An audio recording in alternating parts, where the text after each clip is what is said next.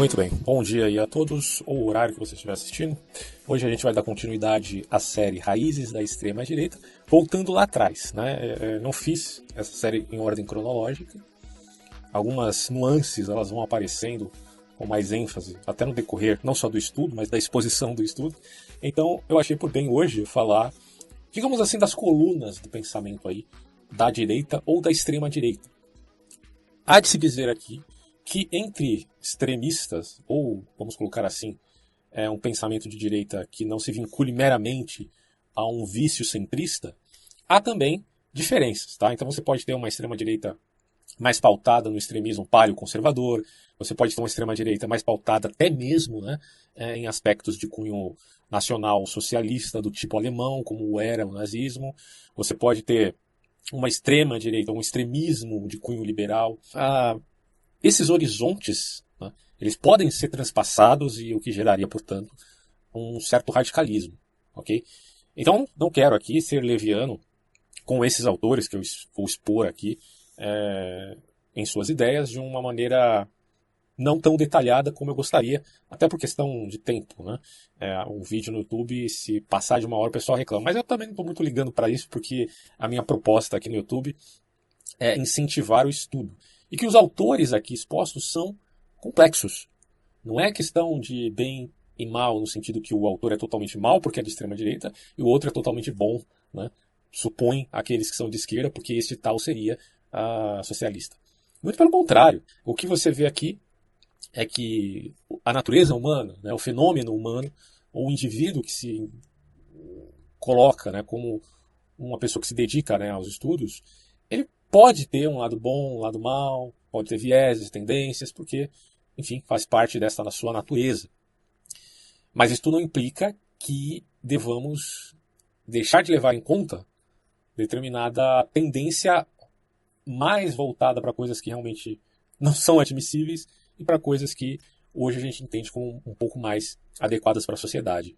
Então, nesse sentido, você pode enxergar algo ruim, você pode enxergar uma rubris, né, a famosa rubris grega, ou seja, o exagero, a arrogância do homem perante os deuses. É, essa postura inadequada, até antissocial, perante da cultura que está centrada, digamos assim, na democracia liberal, pode ser avaliado, visto, criticado, certo? Porque, como eu falo sempre no, no quesito ético, você tem ali zonas é, cinzentas, um pouco mais difíceis de se discernir, mas você tem a capacidade justamente do elemento dos distinguíveis. Né? O que, que são os distinguíveis? É que numa zona onde há uma dialética uh, e que os opostos se interpenetram, você consegue distinguir elementos para fazer então uma determinada exposição. Se você se volta, por exemplo, a fenomenologia do Edmund Russell, aliás, Edmund Russell, que foi aí uh, pensador do século XX, que influenciou até o próprio Heidegger, né? É, você vai perceber que na fenomenologia dele existem as essências, que não necessariamente são é, concreções no sentido platônico de um mundo hiperurânio, mas são reais no sentido de que influenciam né, é, o homem. E nessas essências se encontram também os aspectos relativos à distinção né, entre elementos éticos. Bom, então daí você pode perceber o porquê que as pessoas discutem. Né? Porque o processo reflexivo, o aparato reflexivo do ser humano não é o mesmo dos animais. O homem em si, ele consegue avaliar o mundo mediante processos temporais, passado, presente e futuro, e por assim dizer, consegue discernir os aspectos distinguíveis e fazer a sua avaliação. Só que aí está o ponto fundamental. O discernimento ele pode ser maior ou menor. É uma questão que se vincula também a um determinado esforço do sujeito em relação à avaliação de caso a caso, ok? Então nem sempre, né, o que, por exemplo, que eu falar aqui no meu canal vai ser tão pontual com o que outro venha falar em outro lugar, por outro ponto de vista, por uma outra perspectiva. Por isso que eu venho a aderir àquela concepção do Ortega y Gasset do perspectivismo no sentido vitalista, né? não epistemológico. É, justamente porque eu acho que essa pontualidade ela existe é, e não é de maneira alguma uma arbitrariedade dada a apenas um guru iluminado. Né? Mas é evidente que a pessoa que se dedica a estudar um determinado tema terá, evidentemente, mais discernimento e mais capacidade de trabalhar esse mesmo assunto. Isso é um, é um fato. Então aqui eu vou falar do, do Spengler, do Junger, do Carl Schmitt e do Júlio Zévola. Eu já falei um pouquinho do Júlio Zévola, a gente vai fazer essa síntese agora baseado na obra do Mark Sedgwick, que eu acho bem sucinto. Eu não vou ler o livro, mas apenas uma, um resumo de cada um desses autores que é trabalhado no próprio livro. Tá? O Sedgwick, no começo da obra, ali, ele vai dizer o seguinte: os radicais de direita já foram geralmente imaginados como meros skinheads, estúpidos de tatuagem, ou então os hooligans. Bom, embora esses grupos existam, há muito mais para o contemporâneo da direita radical do que isso. Existe também uma, uma direita intelectual radical, pouco conhecida pela maioria, mas cada vez mais importante. O objetivo central de, de, deste livro, desta obra, né, ele dizendo, é descortinar a nova ameaça à democracia liberal e explorá-la. Por certo, este conteúdo não é exaustivo. Ah, ele vai dizer, por exemplo, que a citação que ele faz dos vários autores aqui, bom, ele poderia ter escolhido, ele foi um tanto arbitrário, mas ele, ele enxerga nesses autores como sendo aqueles que mais se destacam dentre muitos. Mas não, é, não significa que não existam outros. Outras obras do próprio Sedgwick que você vai perceber que ele vai falar de outros autores. Mas ele está querendo destacar aqueles que representam uma coluna para os radicais extremistas. Só que aí está o ponto. A intelectualidade destes pensadores é complexa. Então, fica aquela coisa. É, eles são pensadores legítimos, muitos deles são sinceros, e não podemos demonizar esses caras. Assim como eu também não demonizo os pensadores da esquerda. Salvo Karl Marx, que às vezes eu acabei é, é, vendo como realmente um grande obstáculo à verdadeira busca intelectual. Mas nem o próprio Marx a gente pode chegar e dizer é o demônio em carne e osso. Não dá, né? Porque, como eu falei para vocês, existe a capacidade de discernimento dada à reflexão em via de avaliar-se os distinguíveis. Mas no momento que o homem ele tem uma cosmovisão, por exemplo, Karl Marx, que é de cunho puramente materialista, Logo, isto vai afetar, evidentemente, o seu discernimento. E vai colocá-lo, uh, do ponto de vista ético, numa perspectiva um pouco complicada, porque não há um, necessariamente um fundamento, certo? Como há, por exemplo, a maioria desses caras aqui que são de direita, não todos. A gente vai ver isso logo logo. Então, não estou aqui para demonizar pensador de esquerda, pensador de direita mas estou propondo a minha atual capacidade de discernir essas coisas, que pode melhorar, confesso, e acredito que de todos nós, né? E pode piorar também, tudo depende de uma certa postura aí que considere aquilo que eu chamo de estímulo. Muitas vezes aqui no Brasil falta estímulo intelectual. E na internet é muito difícil você ter esse estímulo. Né? É, até porque essa busca né, de, de se estudar, de se preparar para um determinado rumo, muitas vezes está mais voltado para um certo tecnicismo do que de uma reflexão sobre todas as coisas da vida, que já é uma pegada mais filosófica. É, eu acredito que isso também não é promessa nenhuma né, de, de felicidade ou até de saúde. O que você deve ter é a honestidade, né, de dizer, olha, eu não sei tudo e parto desse pressuposto. A partir daí, o seu caminho não vai ser ruim. Né?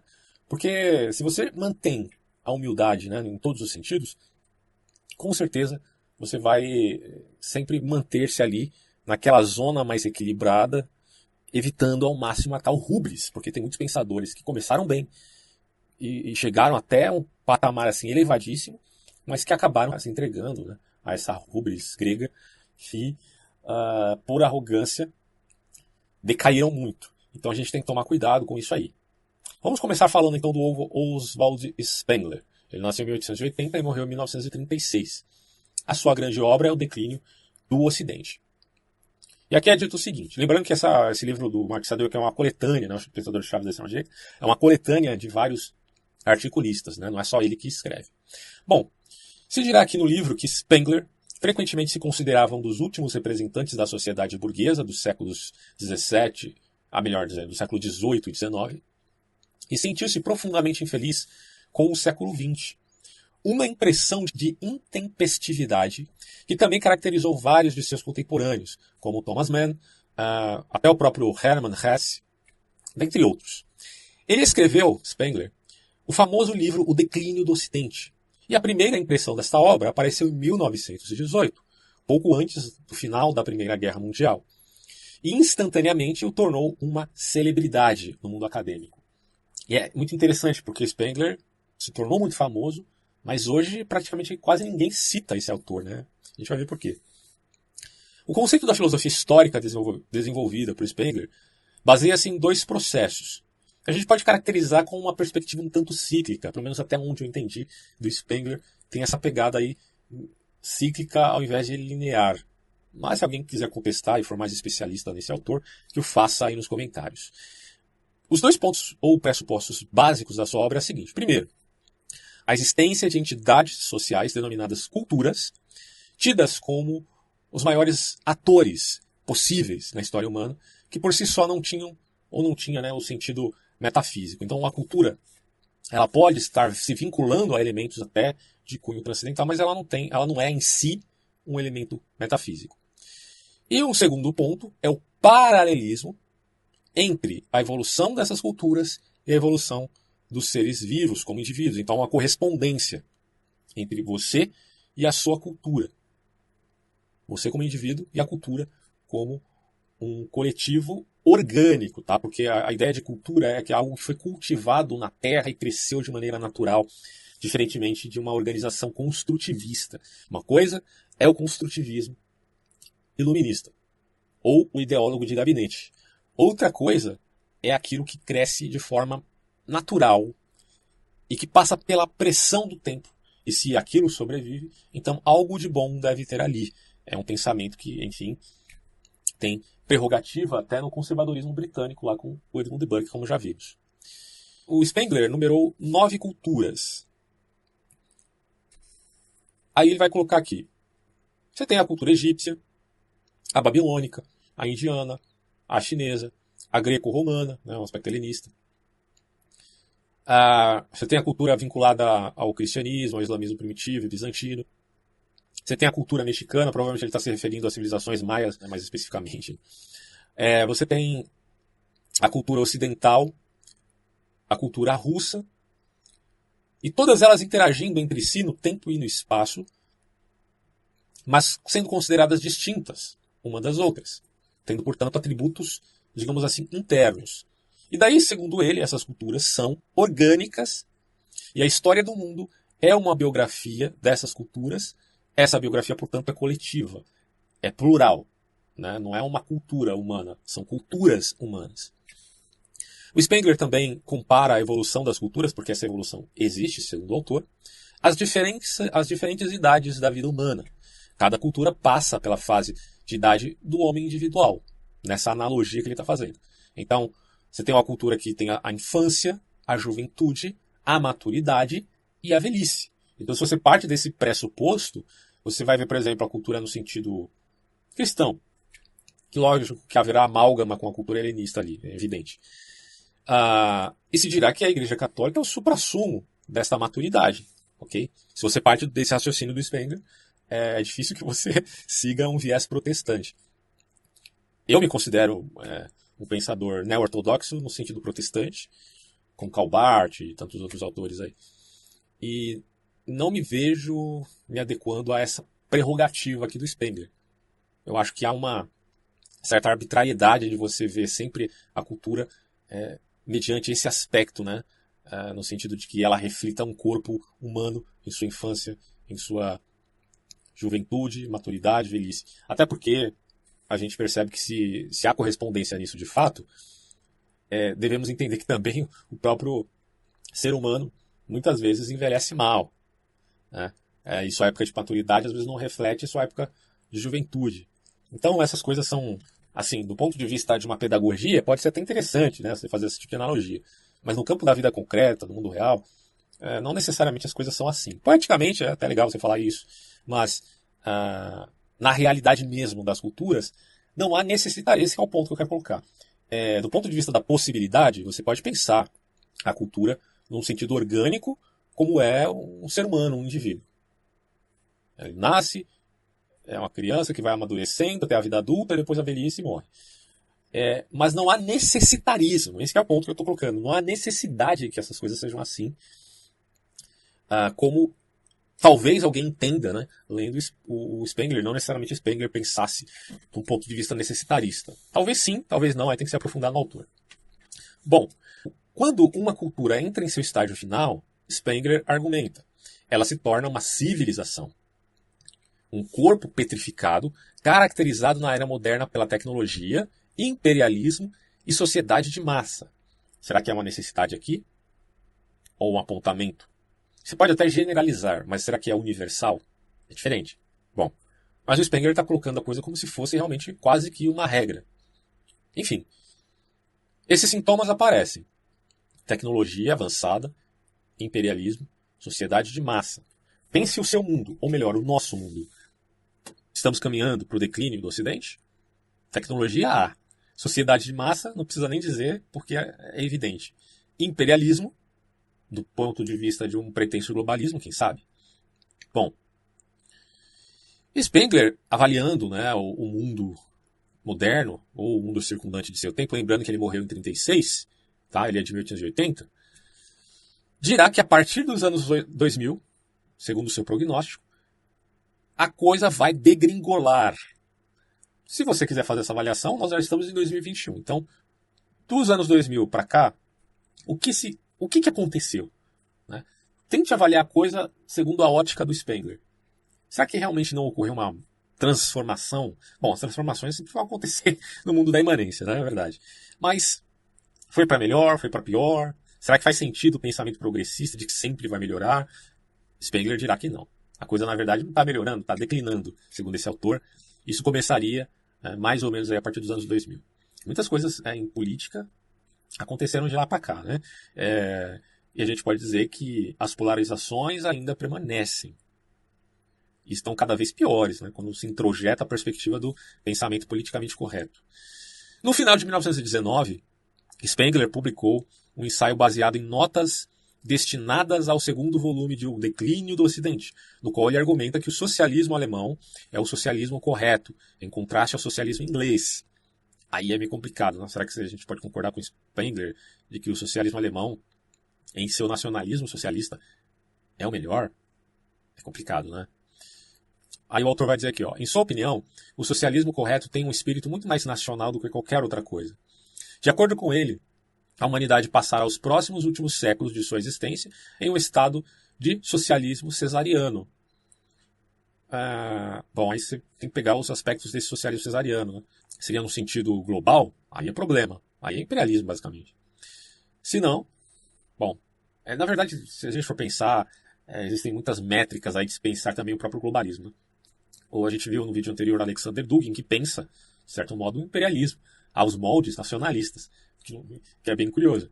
É, mas há de se pensar também no globalismo no sentido do Yuval Noah Harari, como ele coloca lá nos livros dele, que eu já mencionei também em outro vídeo sobre globalismo, é, no sentido do imperialismo liberal.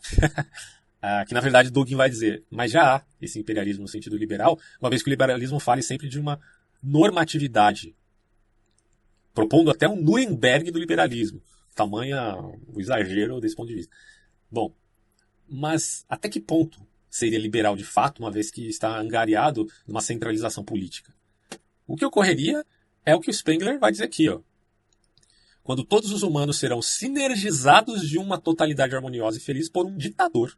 Bom, aí é cesariano mesmo, é, é globalismo puro. E ele vai dizer aqui como uma orquestra é harmonizada pelo maestro. Bom, mas aí você pode pensar de novo, ou no sentido nacionalista, é, em vista de se respeitar a pluralidade, as pluralidades culturais, vide etnocentrismo, ou é, é o melhor etnoculturalismo, ou do ponto de vista dos multiculturalistas, em termos liberais, organizados né, no sentido construtivista, por uma centralização política mundial. Então, há distinções claras aqui.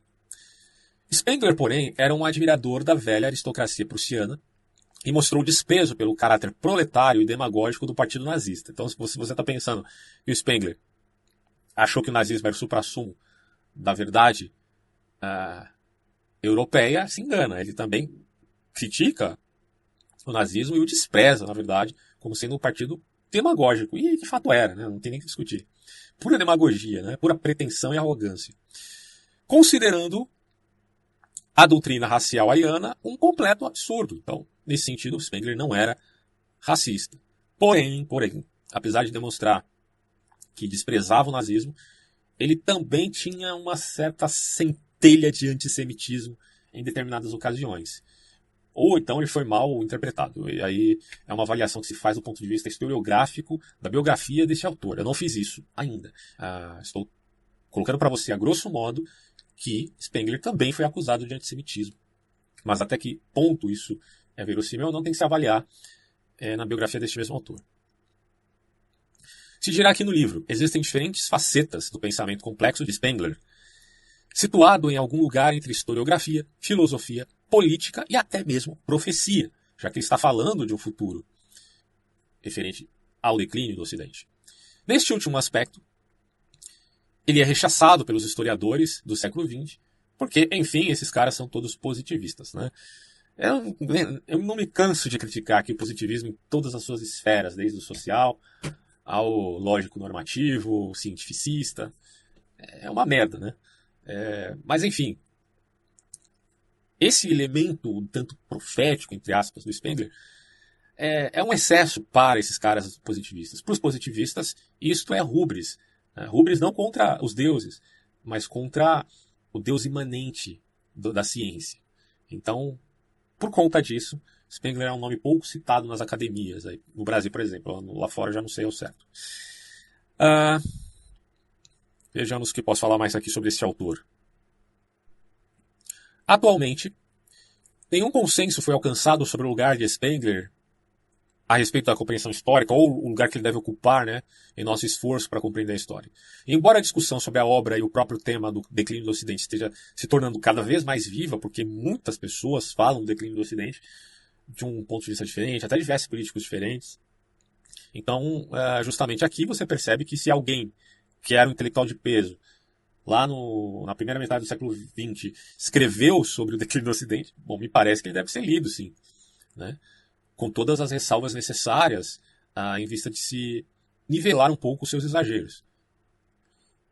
Até porque a metodologia do Spengler parece um, uma, meio que engessada em alguns aspectos, o que dá a ideia de um pensamento muito monolítico. Uh, e se havendo esse diálogo desta obra com os pensadores contemporâneos, ou com outras obras feitas aí próximos ou ao final do século XX, aí já há um diálogo, você pode pensar isso com, de uma maneira um pouco mais suave, sem entrar nos exageros catastrofistas que poderíamos ver aqui na obra de Spengler. Mas isso não implica em que não se deva ler a obra dele, entende? Então, me parece que isso tem mais a ver com tendenciosidade academicista, por conta dessa influência positivista, do que necessariamente uma obra que não esteja mais adequada à realidade. Porque muita coisa do que o Spengler fala tem a ver, sim, né, com o mundo moderno, ou pós-moderno. Spengler é, só para finalizar aqui ele, né, atualmente uma coluna latente da extrema-direita. E talvez, eu vou colocar aqui como talvez, não vou dizer que é esse efetivamente o erro do autor, mas ele parece confundir abstrações que tomem o todo como parte, essa, essa relação recíproca entre indivíduo e coletivo, me parece que não foi, muito, pelo menos daquilo que eu conheço desse autor, muito bem explorada né, como se daria. Né, esse compatibilismo entre coletivo, cultura e indivíduo. Então, às vezes, talvez o Spengler tome mais o todo como superior à parte. Ou a nação em detrimento do indivíduo, ou a cultura em detrimento uh, desse sujeito por conta de certa organicidade simbólica quando na verdade quem age são os indivíduos, em última instância.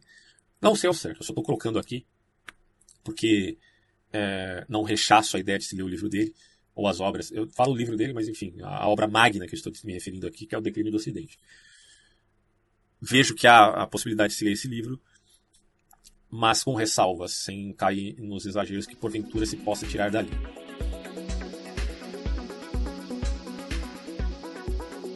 Outro autor é o Ernest Junger.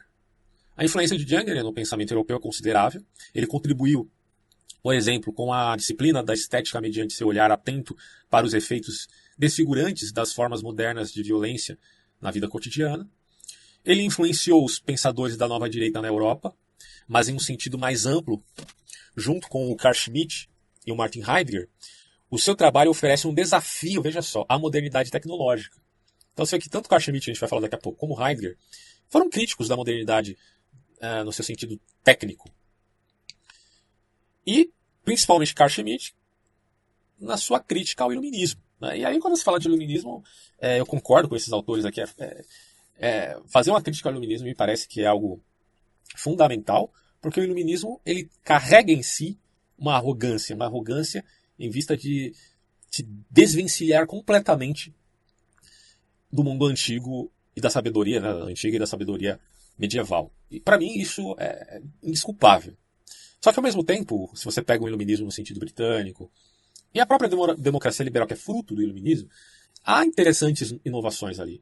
A grande questão é: será que o novo sempre deve ser algo superior em todos os sentidos, ao ponto de se desvencilhar das coisas velhas?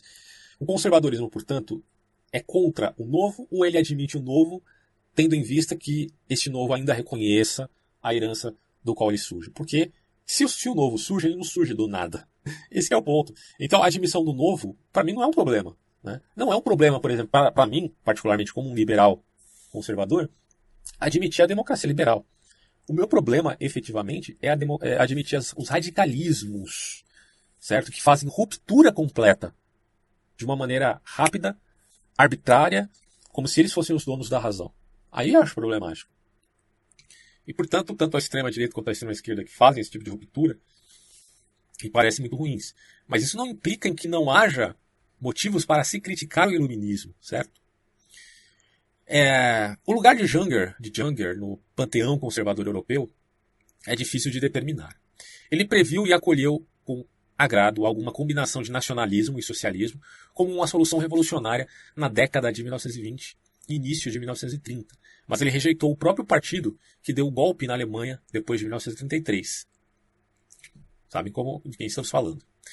Desperto por duas desastrosas guerras mundiais, ele previu que a tecnologia moderna e o crescimento do poder do Estado levaria à integração planetária, em uma escala nunca antes vista em assuntos humanos, fenômeno que hoje chamamos de globalização.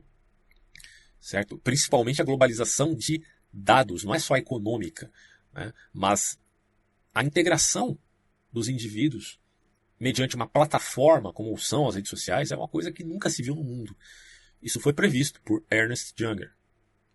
Em sua última análise pós-histórica, ele previu também o declínio e eventual eclipse da particularidade temporal e geográfica como a cultura europeia é, que se derreteu né, em vista de ser substituída por uma cultura planetária, estéril e uma nova elite cosmopolita sem raízes culturais específicas. Tanto é assim que o voto do, da novela do Roy, é, do, do Grécia, que eles fizeram no Oráculo de Delfos, a gente vai ver isso no, em outros vídeos, foi o seguinte: nós nos comprometemos a defender com unhas e dentes, com nosso sangue, suor e lágrima, a cultura europeia, que está sendo difamada, atacada por este vil globalismo, ou esta tensão dialética que procura achar síntese no globalismo. Você vê o nível do, dos radicais aqui. O resultado, diria Junger, seria o surgimento dos demagogos e tiranos que sabiam como manipular a tecnologia moderna e jogar com as ansiedades das massas. Ora, por curioso que seja, isso me lembra de Steven Bannon e não necessariamente de um George Soros da vida. É curioso, né? Porque o Bannon ele estava vinculado ao Trump, ou estava, é, e toda aquela direita fomentadora ali de polarizações nos Estados Unidos. Muito curioso, porque o Ernest Jennings está dizendo que os demagogos se utilizam da tecnologia moderna para jogar. Veja que não é para defender uma pauta, sinceramente, mas é para jogar com as ansiedades das massas, né? Aí eu já acho problemático, muito problemático ver esse sintoma na direita. A, a que direita estamos nos referindo, caso isso seja de fato de direita? Fica a pergunta. Mas continuando, a única resposta para o indivíduo seria recuar para a segurança de uma alma autônoma, para se tornar um errante da floresta, um anarquista, um conceito assumido mais tarde por pensadores da direita radical. Ou seja, aquele elemento idiosincrático. É isso que faz você ser um agente de contradição. Fazer o quê? É, você, ou você vai aderir ao zeitgeist do mundo moderno, ou você vai ser agente de contradição, você escolhe. É por isso que eu acho que o Ernest Junger está certo aqui nesse aspecto. Neste ponto, tá? Não estou dizendo que concordo com tudo que há na narrativa deste autor.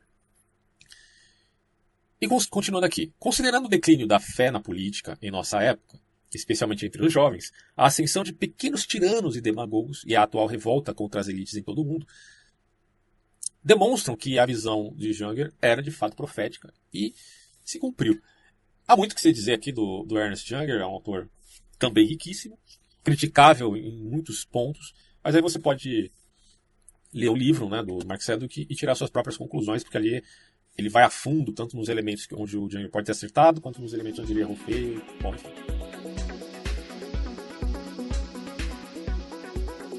Vamos falar agora do Carl Schmitt. Nasceu em 1888 e morreu em 1985. Viveu para caramba, né, para não dizer um palavrão aqui. Uau! Bom, o Carl Schmitt foi contemporâneo, aí, portanto, de Spengler e do Junger. Tem o seu trabalho é, tido como muito complexo e desafiador e que não pode, jamais, veja bem, ser reduzido a fórmulas e conceitos muito simplistas. Ele queria que fosse entendida a sua obra né, principalmente como intervenção jurídica. O que isso quer dizer? Bom, qualquer tentativa hoje de se aproximar do Schmitt na forma de slogans políticos, sem apresentar uma análise da substância da situação jurídica atual, não faria justiça às aspirações e ao estatuto do trabalho dele, que, enfim, né, não sejamos anacrônicos, se vinculava ao aspecto jurídico de sua própria época, que foi se transmutando, já que ele viveu tanto, né, morreu em 85. A qualidade do trabalho deste autor significa que, em última análise, ele requer uma resposta acadêmica. Por quê? Porque estamos falando de intelectuais, não é de arruaceiro, que pega um taco de beisebol, que vai quebrar banco, seja de esquerda, de direita, seja de alt-right da vida, seja uh, de grupos radicais de, de esquerda, né, tem um monte por aí. Não. Isso aqui exige, se você quer contestar o autor, resposta acadêmica. Não é só com Carl Schmitt. O Jugger, o Spengler, do mesmo modo. Exige-se uma resposta acadêmica e não uma retórica violenta. Schmidt, portanto, é considerado um dos mais significativos e controversos especialistas em direito constitucional e internacional na Europa do século XX. Só isso que ele é, mais nada. Né? Então, você já está percebendo que subestimar esses autores, no caso, do Schmidt principalmente, é um erro. A sua carreira foi manchada pela sua proximidade com o regime nazista. Aí você tem um elemento ruim. Né? Ele se aproximou do nazismo, assim como o Heidegger. Muita gente elogia o Heidegger e rasga cedo para o Heidegger e se esquece que que o Heidegger teve uma grande proximidade com o regime nazista. Né? Mas isso implica que o Heidegger não deva ser estudado, que sua filosofia é uma porcaria? Óbvio que não. Você tem aí o Heidegger sendo estudado e disseminado em toda a academia do mundo inteiro, inclusive aqui no Brasil. E não é porque ele teve essa proximidade com o nazismo que será rechaçado as suas ideias. Assim se dá também com o Schmitt. O seu pensamento foi influenciado, no caso aqui do Schmitt, tá? pela teologia católica, tendo girado em torno das questões do poder, da violência, bem como da materialização dos direitos. O Schmitt, inclusive, lamentava a perda da sabedoria antiga de que apenas objetos têm valor, enquanto que seres humanos têm dignidade, como Kant apontara aí antes de. Então, o que o Schmitt está dizendo é: olha, a gente não pode coisificar o ser humano, porque o ser humano é, não pode ser colocado como um objeto, como uma mercadoria. As almas como mercadorias, que já é um apontamento do, do Apocalipse de João, né? que as almas serão comercializadas. É, basicamente, o que acontece no mundo de uma sociedade de massa é isso. E Schmidt está aqui nos advertindo que o homem tem dignidade e não meramente valor, como se fosse coisa. Né? Então, Schmidt, assim como Kant, é contra a coisificação do homem. Se esquecer da dignidade é atribuir é, um, uma tecnicidade perversa ao sujeito e isso faz com que toda uma civilização se perca.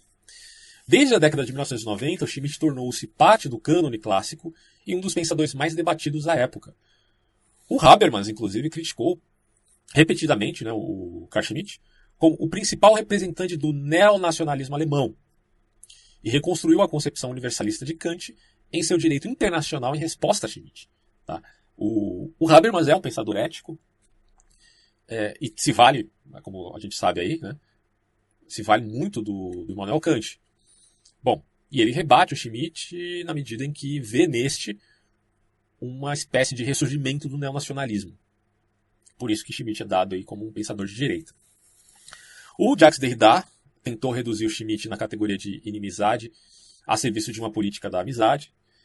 Bom, mas aí a gente não pode também se valer dessas críticas sem avaliar as nuances do autor. Né? Então a gente toma cuidado com isso, até porque, é, se for de crítica por crítica, é evidente que Habermas também fora criticado por outros autores, assim como o próprio Derrida, que eu mesmo critico, inclusive. Né?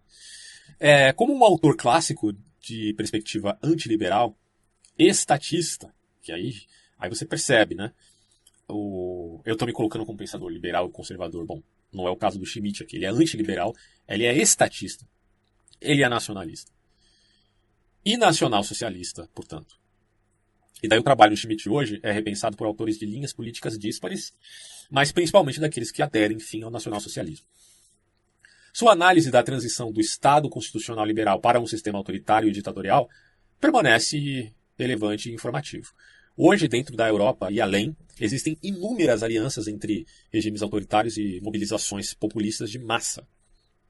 Mas o trabalho de Schmitt também é relevante para a busca por novas formas de política e novas estratégias, além da tarefa né, de identificar os defensores do poder que operam nos bastidores.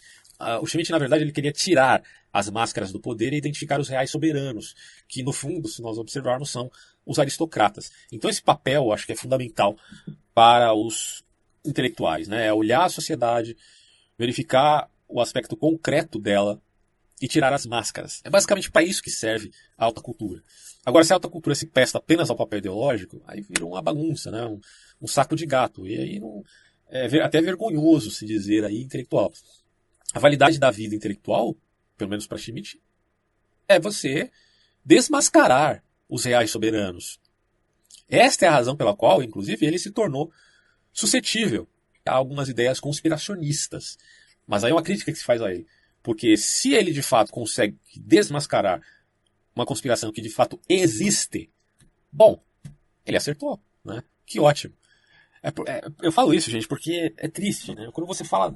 É, já, já existe uma, uma, algumas palavras que foram meio que rechaçadas pelos seus ouvintes simplesmente porque elas dão a ideia de fazerem parte de um anti-intelectualismo. Uma dessas palavras é conspiração. Você fala em conspiração, o cara já pensa, terra plana, né? Ah, já vem um alerta, chapéu de alumínio. Mas será mesmo que dizer conspiração, se a gente olhar para o Aurélio aqui, para o dicionário, pô, peraí, vamos ver o que, que significa conspiração. Tal, tal, tal, tal, tal. Conspiração tem a ver com uma, uma atitude, né, um ato vil de buscar interesses privados ou de determinados grupos em detrimento da sociedade em geral. Será que isso existe, não existe? É plural? Há um afunilamento? Tudo isso tem que ser perguntado sem esse ranço preconceituoso da própria, que a própria palavra gera por conta, por conta de grupos desmedidos, radicais, cheios de rubres. Isso tudo tem que ser muito bem pensado. Bom, e além dessa relevância contemporânea, ele continua sendo um exemplo de radicalismo alemão entre aquele período de guerras. Né? E um caso paradigmático de entrelaçamento de espírito e poder. Então, o que eu estou percebendo no livro do Cedo é que os articulistas sempre escrevem uh, de uma maneira muito cuidadosa, de um lado elogiando o autor, de um, de outro lado criticando esses autores. Né? Acho isso muito interessante. E para fechar esse vídeo, a gente vai falar do Julius Evola. Nasceu em 1898, morreu em 1974. Vamos aí à abordagem, um pouco mais sintética e pontual do que as que eu já fiz antes.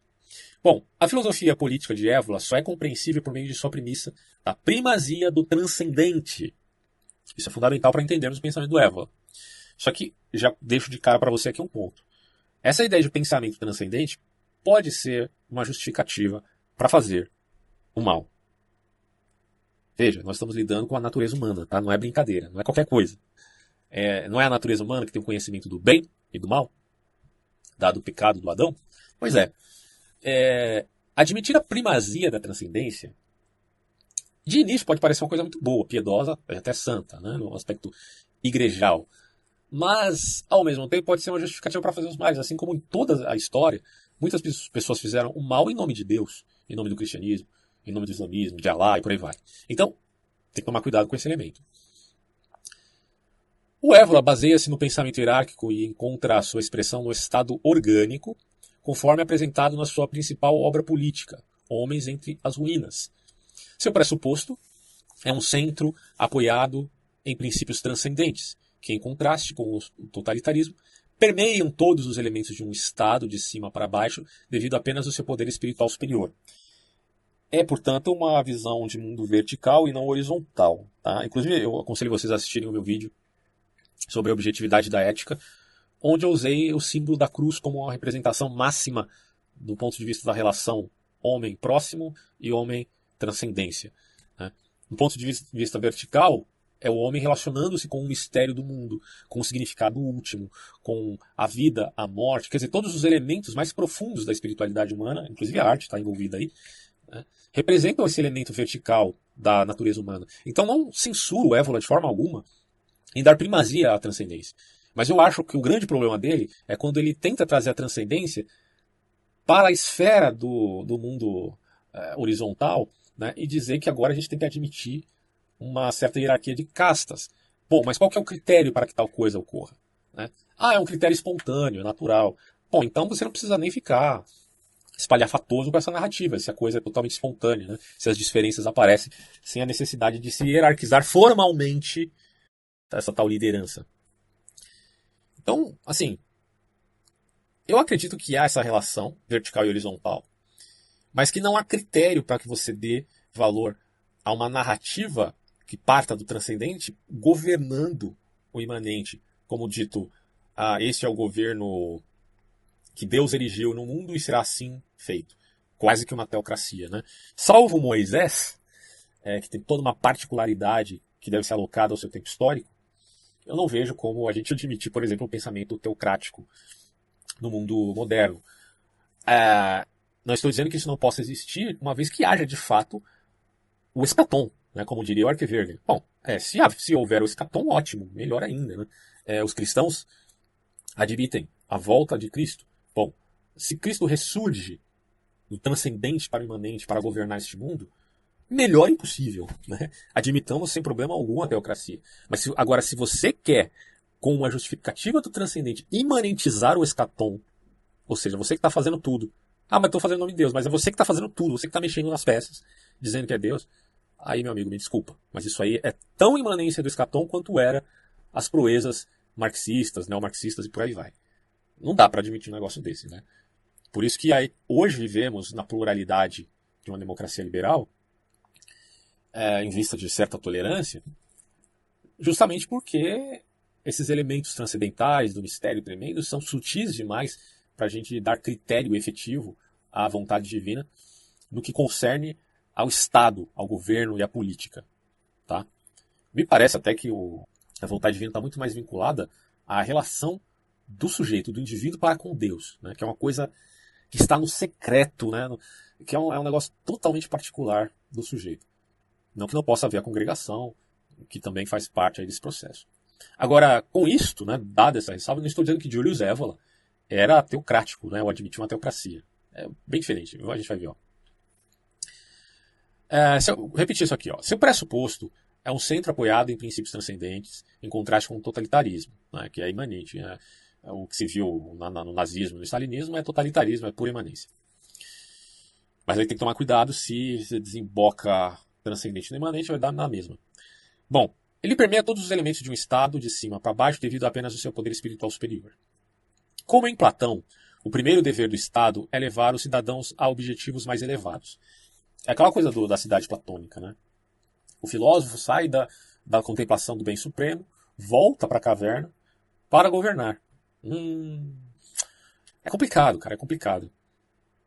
Ao mesmo tempo, Évola questionou o conceito de nação, uma vez que este foi determinado apenas por aspectos biológicos e parâmetros culturais. Em vez disso, ele defende um império monárquico espiritual. Veja. As ideias centrais deste trabalho já foram resumidas para os seguintes, para os seguidores mais próximos de Évola em seu pequeno livro Orientações. O Évola via o sexo como quase a única possibilidade para o homem de hoje obter algum sentido de um transcendente ou de um mundo superior. É, o que coloca ele de algum modo estranho próximo de Herbert Marcuse, por exemplo.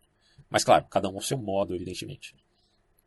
Pois assim o homem mais prontamente permite que seu eu cotidiano se afaste e possa abrir a si mesmo para as esferas transcendentes. Então, o sexo representaria para Évola uma forma de transcendência.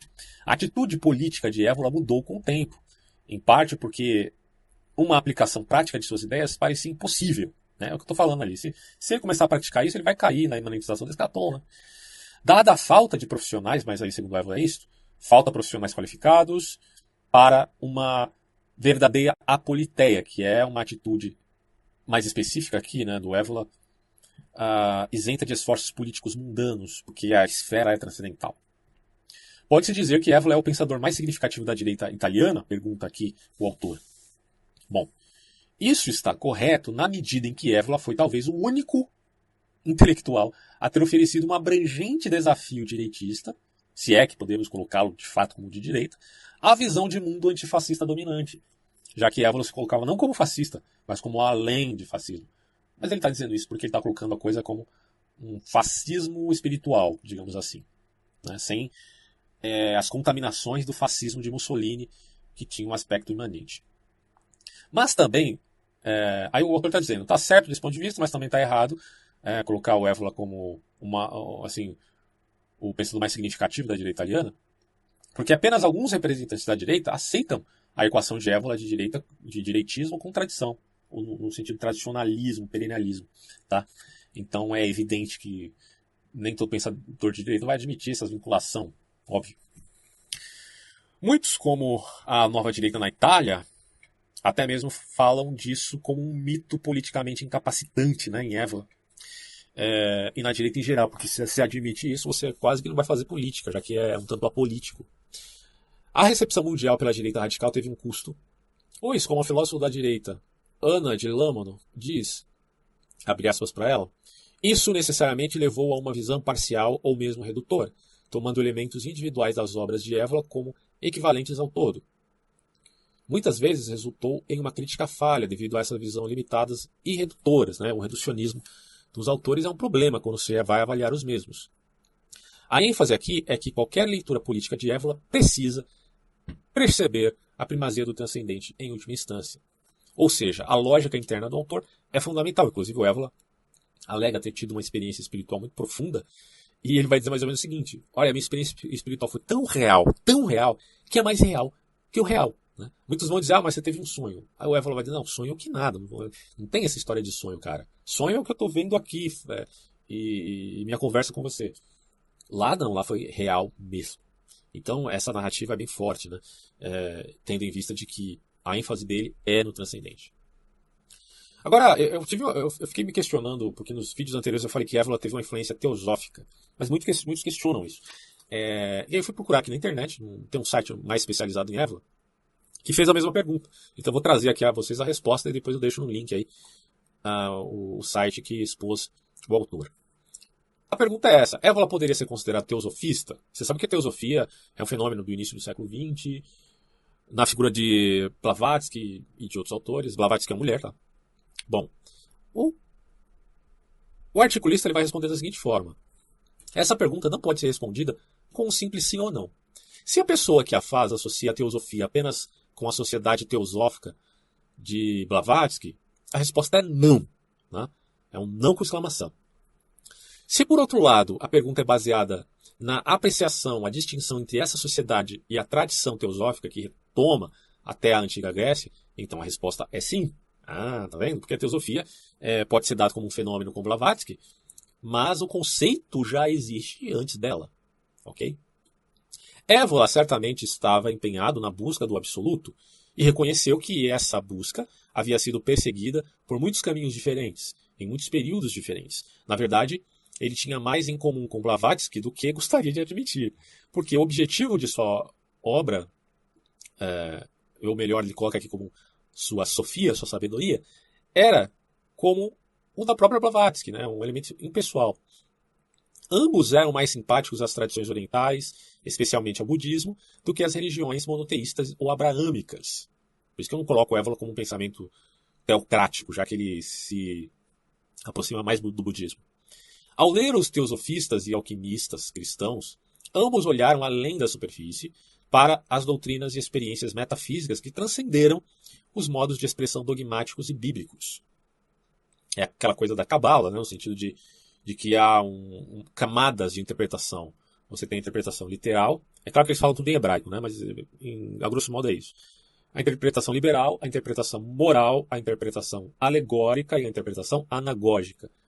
O Sod né, é o espiritual, é o mais profundo, é o anagógico.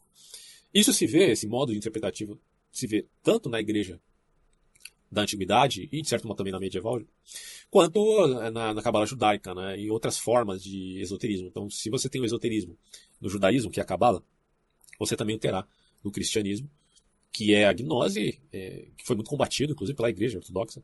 É, eu tô falando igreja ortodoxa não, a ortodoxia da igreja, melhor dizendo, né? Para não confundir com meramente com a igreja ortodoxa. Estou falando também dos católicos, também dos protestantes que combatem o gnosticismo. Mas existem formas distintas de gnosticismo. Né? E você tem o sufismo no Islã. O sufismo é uma forma de esoterismo, só que do Islã. Enquanto você tem a Kabbalah no judaísmo, você tem o sufismo no islamismo, que foi o caminho seguido por René Guénon. Agora, o Julius Evola, como já vimos, tem uma pegada mais voltada às religiões de cunho oriental, principalmente o budismo.